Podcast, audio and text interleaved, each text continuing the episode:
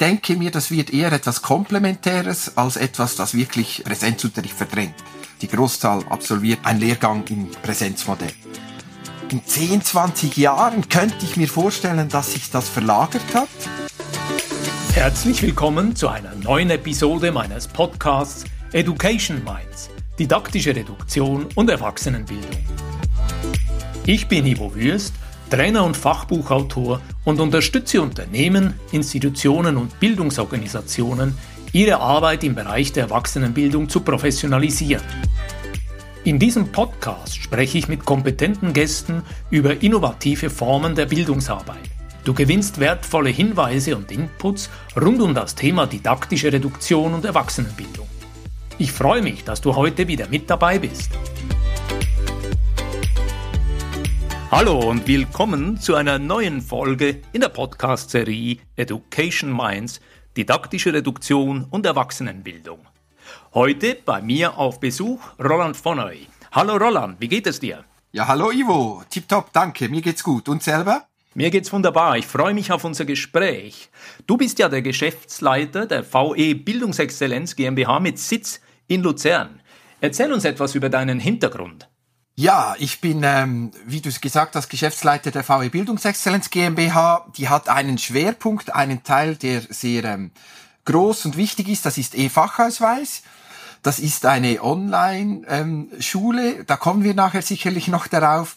Wenn wir in diesem Zusammenhang meinen Hintergrund anschauen, ich habe Psychologie studiert, war danach ähm, einige Jahre im Sozialversicherungs- und Bildungsbereich tätig, habe dann äh, einen Doktorat gemacht äh, englischsprachig und dort einiges an Online-Ausbildung kennengelernt.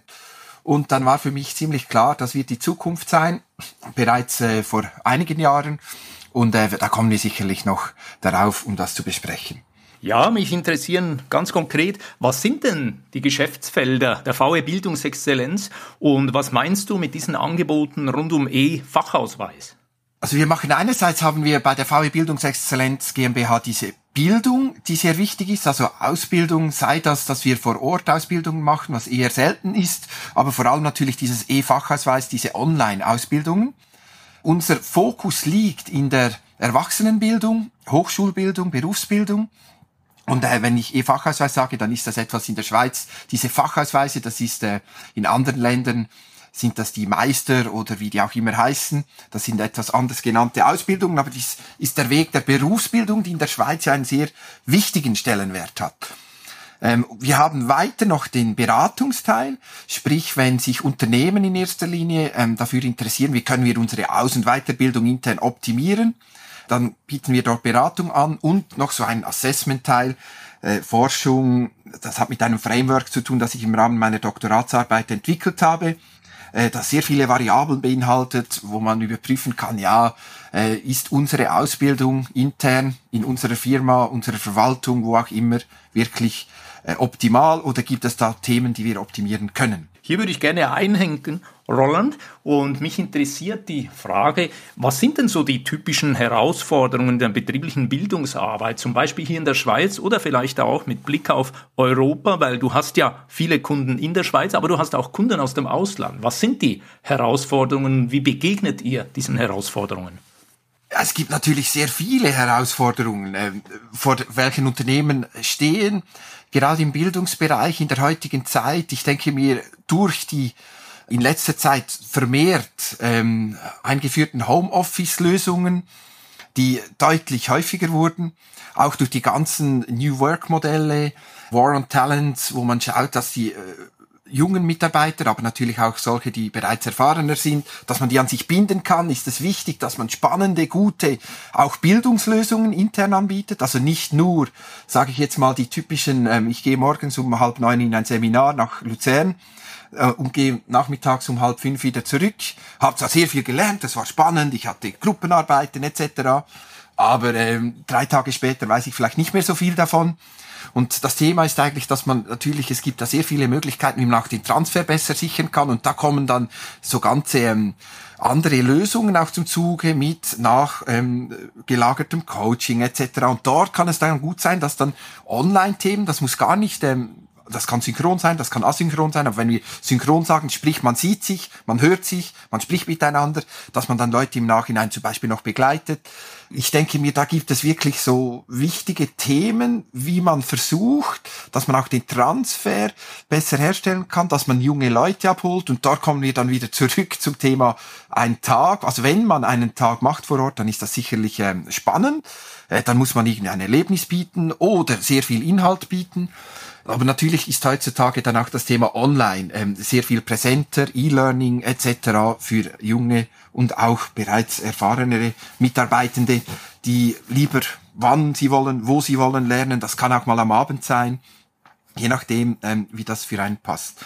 Hier würde ich gerne von dir hören, es gibt ja für Kundinnen und Kunden eine inzwischen unglaubliche Auswahl von Online-Angeboten und eine wichtige Grundlage ist ja sehr oft, dass diese Kundinnen und Kunden Vertrauen haben in die Anbieterinnen und Anbieter. Bei dir habe ich gesehen, ihr seid jetzt vor kurzem auch Eduquat zertifiziert. Vielleicht kannst du für die Zuhörerinnen und Zuhörer aus Deutschland und Österreich kurz erklären, was bedeutet das, wenn ein Bildungsinstitut sich zertifizieren lässt und was bedeutet das, wenn es mit diesem Eduquat-Zertifikat ausgezeichnet wird? Wir haben in der Schweiz die Situation, dass es einen Verband gibt, eine Organisation, die, äh, die relativ stark ist im Erwachsenenbildungsbereich. Und die bieten unter anderem diese Educat-Zertifizierung an. Das haben die meisten Schweizer Schulen, die sich in der Erwachsenenbildung bewegen. Äh, und jetzt zeigt, dass man ein internes Qualitätsmanagementsystem hat. Man kann sich das vorstellen, das ist ähm, wie ISO Zertifizierung, die ist natürlich deutlich ähm, ausführlicher, umfangreicher, aber es ist auch ein Zertifikat, das äh, einen Hintergrund hat, wo sehr klar geregelt ist, was man wie machen muss, wie man sein Qualitätsmanagementsystem nachweisen muss, äh, dass man das natürlich dann auch einhält in Reassessments etc. Und von, da, von dort her ist das etwas, das in der Schweiz sehr ähm, verbreitet ist und wenn man sich einmal achtet, es gibt auch eine Online-Datenbank, wo man das nachschauen kann, da sind sehr viele äh, Schulen, sei das privat, sei das öffentlich, sogar Verwaltungsteile oder Unternehmensteile, die große Aus- und Weiterbildungsabteilungen haben, lassen sich Educa zertifizieren. Also das ist so ein Zertifikat, das sicherlich in der Schweiz zeigt, okay, dieser Schule, diesem Anbieter, dem kann man vertrauen. Mich interessiert beim Thema Vertrauen auch, Gibt es denn Kundinnen und Kunden, wo du sagst, das ist jetzt die ideale Person, die passt zu unserem Angebot, zu unseren Online-Trainings, zu unseren Online-Schulungen, zu unseren kombinierten Angeboten, Online-Trainings und vielleicht auch Begleitung und Unterstützung? Und umgekehrt gefragt, gibt es auch Kundinnen und Kunden, wo du sagst, schauen Sie, wir sind nicht der richtige Anbieter für Sie? Du ziehst jetzt sehr stark auf E-Fachausweis ab. Das ist ja ein Teil, den wir anbieten, der größte Teil, der am meisten Umsatz generiert im Moment. Und das ist sicherlich in diesem Bereich, das sind ja dann Online-Schulungen für ähm, Privatpersonen, die einen Fachausweis machen wollen, zum Beispiel in Human Resources oder in Finanz- und Rechnungswesen. Das ist ähm, relativ hoch angesiedelt in unserem Bildungssystem, wenn man das anschaut mit diesen Stufen. Ähm, das sind dann immer Fachausweise zur Vorbereitung. Das sage ich nur kurz zur Einordnung, falls jetzt das nicht gerade klar war, äh, wohin das dann abzielt. Und wenn man sich jetzt überlegt, okay, ich bin jemand, der möchte gerne so eine Weiterbildung machen, ich interessiere mich dafür und E-Fachausweis wäre ein möglicher Anbieter, dann ist einerseits kann man bei uns auf der Homepage, gibt es einen Eignungstest, und mir persönlich ist das immer sehr wichtig, das auch zu klären. Also ich bin froh, wenn das jemand gemacht hat. Und dort kommt dann auch raus, wenn man sich nicht eignet. Also der ist nicht so programmiert, dass man sich immer eignet, sondern ähm, es geht wirklich darum, der ideale Kunde, Kundin ist eine Studentin, ein Student, die der natürlich sich möglichst aktiv mit dem Inhalten auseinandersetzen will, der die Selbstdisziplin mitbringt, eine Eigenverantwortung zeigt, gewisse digitale Kompetenzen hat, wobei die kann man auch entwickeln. Ähm, aber ich sag mal, das ist so die ideale Kundin-Kunde. Und wenn du fragst, was ist dann äh, eine Person, die eher weniger geeignet ist, dann sage ich immer äh, in diesem Rahmen ganz klar jemand, der hinsitzen will und konsumieren will. Das ist äh, das Präsenzmodell in aller Regel. Ich gehe jede Woche am Abend oder am Samstag in die Schule und ähm, entweder ich konsumiere dann den ganzen Abend oder den, das, den ganzen Samstag oder ich habe dann auch Gruppenarbeiten. Aber wenn man dieses Element sucht von ich möchte da sitzen, ich möchte zuhören und nicht selber etwas anschauen, selber damit, damit auseinandersetzen, ähm, dann ist das sicherlich ähm, eher der weniger geeignete Aspekt. Wenn wir das aus Bildungssicht anschauen wollen, dann kann man sagen, jemand, der eher konstruktivistisch orientiert ist, ist bei uns sicherlich gut angesiedelt. Jemand, der eher so äh, zurückhaltend ist mit äh, solchen Ansätzen, dass man sich dann eben selber damit beschäftigt, konstruktiv äh, Themen erarbeitet, ist vielleicht etwas weniger geeignet.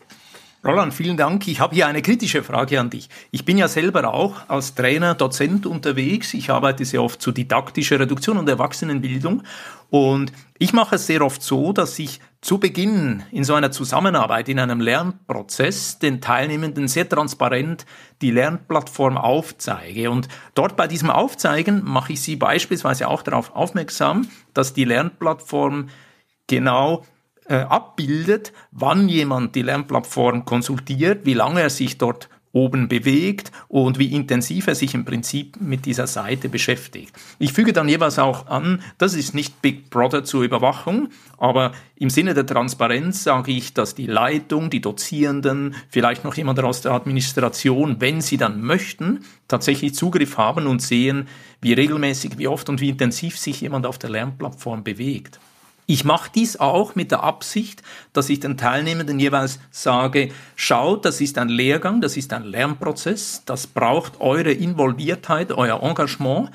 Und wenn ich dann im Verlauf des Lernprozesses sehe, dass sehr oft die Vorbereitungen nicht gemacht werden, wenn ich sehe, dass die Aufgaben nicht erledigt wurden, dann gehe ich manchmal zurück wieder auf diese Lernplattform und sage, schaut mal, wir haben hier wirklich die Situation, viele erst abends um 10.30 Uhr, werfen einen 5 Minuten Blick auf die Vorbereitungsaufträge und das ist möglicherweise nicht der geeignete Zeitpunkt.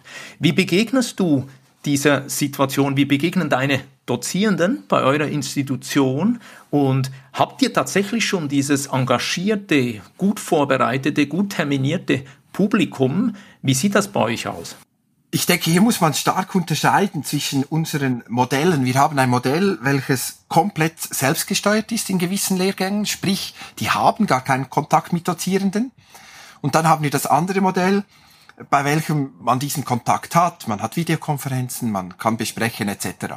In beiden Modellen geht es ja darum, in unserem ähm, System, dass man sich selbstständig mit den Inhalten auseinandersetzt. Und wenn du das nicht machst, dann machst du eigentlich den Lehrgang nicht. Also dann ist das wie wenn du äh, jeweils am Mittwochabend nicht in den Unterricht gehst, wenn du immer Mittwochabend Unterricht hast. Und dann hast du ja ein Modell, wo du diese Videokonferenzen hast, dort ist dann, ich sage jetzt mal, dann hat man das Thema Personalmanagement, Einführung bis Personalentwicklung, das waren die Themen. Dort hattest du 30 äh, Blöcke, die du bearbeiten solltest. Äh, und das wird dann besprochen miteinander. Und wenn du das nicht gemacht hast, dann profitierst du natürlich weniger. Und das ist dann aber etwas, was die Dozentin, der Dozent aufnimmt und dann je nachdem äh, natürlich auch im Verlauf der Konferenz nochmals auf gewisse Themen eingehen kann. Aber wenn jemand jetzt etwas gar nicht angeschaut hat, dann wird es schwierig. Weil unser Modell ist nicht so, dass wir nur einen Vorbereitungsauftrag geben und dann sagen, mach den bitte, sondern es beruht ja darauf, dass die Leute bereits von Beginn weg selber lernen und dann in Videokonferenzen ihre Fragen besprechen können. Also das ist dann nicht eine klassische Frontalsituation, sondern wirklich Fragen diskutieren, ähm, Themen, die unklar sind, äh, mit der Dozentin, mit dem Dozenten besprechen. Und das funktioniert, da sind natürlich die äh, Dozierenden auch darauf hingewiesen, dass sie das dann aufnehmen und das funktioniert ziemlich gut. Wir haben dann auch noch die Möglichkeit, je nach Modell, dass man sagt, okay, wir möchten jetzt auch noch, ähm, ich brauche noch mehr Unterstützung, dass man dann sagt, okay, jetzt kannst du noch eins zu eins mit dem Dozenten, mit der Dozentin das besprechen. Setzt aber unter dem Strich immer voraus, dass man die Inhalte bei uns in der Lernumgebung, die sehr umfangreich sind, logischerweise, weil wir müssen ja dasselbe, was im Präsenzunterricht vermittelt wird, online vermitteln. Das ist mit Videos, mit Texten, mit Grafiken und, und, und, dass die das dann selber wirklich durchgearbeitet haben, weil nur so macht es dann Sinn, dass man mit dem Dozenten dann auch die Fragen bespricht. Das ist sehr interessant, diese Perspektive, und ich teile auch deine Einschätzung, dass in Zukunft das sehr bedeutsam sein wird, die Zeit, wo man wirklich noch im Austausch miteinander, sei es in einem Kursraum oder sei es eben online virtuell, diese Zeit ist so wertvoll und damit die gut genutzt werden kann, setzt es natürlich die aktive Vorbereitung, die aktive Teilnahme der Studierenden voraus. Ich würde dir gerne an dieser Stelle noch eine Frage stellen, Roland. Hast du bestimmte Perspektiven, wie sich der Markt entwickeln wird? Wie siehst du das Geschäftsmodell Online-Kurse? Wie positionierst du das? Was sind deine Vermutungen dazu? Grundsätzlich gehe ich mal davon aus, dass das einem Bedürfnis einer gewissen Zielgruppe entspricht. Womit ich sage, ich denke mir, das wird eher etwas Komplementäres als etwas, das wirklich Präsenzunterricht verdrängt. Weil es gibt Stand heute, wenn wir, du sprichst von Perspektiven, ich gehe jetzt mal von Stand heute im Moment aus, in, äh, am Anfang der Antwort, ist es so, dass natürlich äh, die Großzahl geht im Präsenzunterricht. Die Großzahl absolviert das, ein Lehrgang im Präsenzmodell. In 10, 20 Jahren könnte ich mir vorstellen, dass sich das verlagert hat, dass es tatsächlich mehr Modelle gibt wie unseres, in welchem man sich selber mit den Themen auseinandersetzt und dann in Form von Coachings, von Kleingruppen, Videokonferenzen etc. sich mit Dozenten austauschen kann, so wie, so wie wir das heute bereits machen. Ich denke aber, das wird sicherlich noch einige Zeit dauern, sowohl bei den Konsumentinnen und Konsumenten, dass man realisiert, ja, das funktioniert, das ist gut. Ähm, und andererseits auch bei Schulen, die natürlich äh, ganz andere Herausforderungen je nachdem noch haben und, und, und, und dem auch bis heute sehr kritisch gegenüberstehen, je nach Schule. Und da braucht es sicherlich Kulturwandel etc. Das sind Themen, die dauern ja in der Regel lange. Und da denke ich, das wird seine Zeit brauchen, bis sich das durchsetzen kann und man realisiert, okay, da gibt es definitiv Potenzial und da möchten wir uns auch äh, damit beschäftigen. Gut, wunderbar. Roland, ich bedanke mich für das heutige Gespräch bei dir. Meine Schlussfrage ist jeweils in dieser Podcast-Folge, wo kann man dich und die VE Bildungsexzellenz erreichen und wie kann man sich mit dir vernetzen? Das ist einerseits möglich über unsere Homepage bildungsexzellenz.ch. Dort hat es eine Kalenderfunktion, mit welcher man direkt einen Termin mit mir buchen kann. Dann gibt es natürlich auch die Möglichkeit bei efachausweis.ch, das ist diese Online-Schule, über die wir jetzt mehrmals gesprochen haben. Dort hat es auch E-Mail, Telefon als Kontaktmöglichkeit und natürlich auch über LinkedIn, wo ich präsent bin und auch gerne auf Anfragen antworte. Vielen Dank für dieses Gespräch, Roland, und für alle Zuhörerinnen und Zuhörer, die heute mit dabei waren. Danke, wenn ihr diesen Podcast-Folge an eine Person aus eurem Netzwerk weiterleitet und wir uns bei der nächsten Ausstrahlung wieder hier auf diesem Kanal hören. Danke dir, Ivo. Wenn dir diese Podcast-Folge gefallen hat, dann freue ich mich über einen Like und eine positive Bewertung auf Apple und Spotify. Mehr Informationen zu mir und meiner Arbeit findest du auf www.education-minds.com und auf LinkedIn. Alle Links findest du immer auch in den Show Notes. Ich freue mich, dich auch in der nächsten Episode wieder mit dabei zu haben. Bis dann, dein Gastgeber Ivo Würst.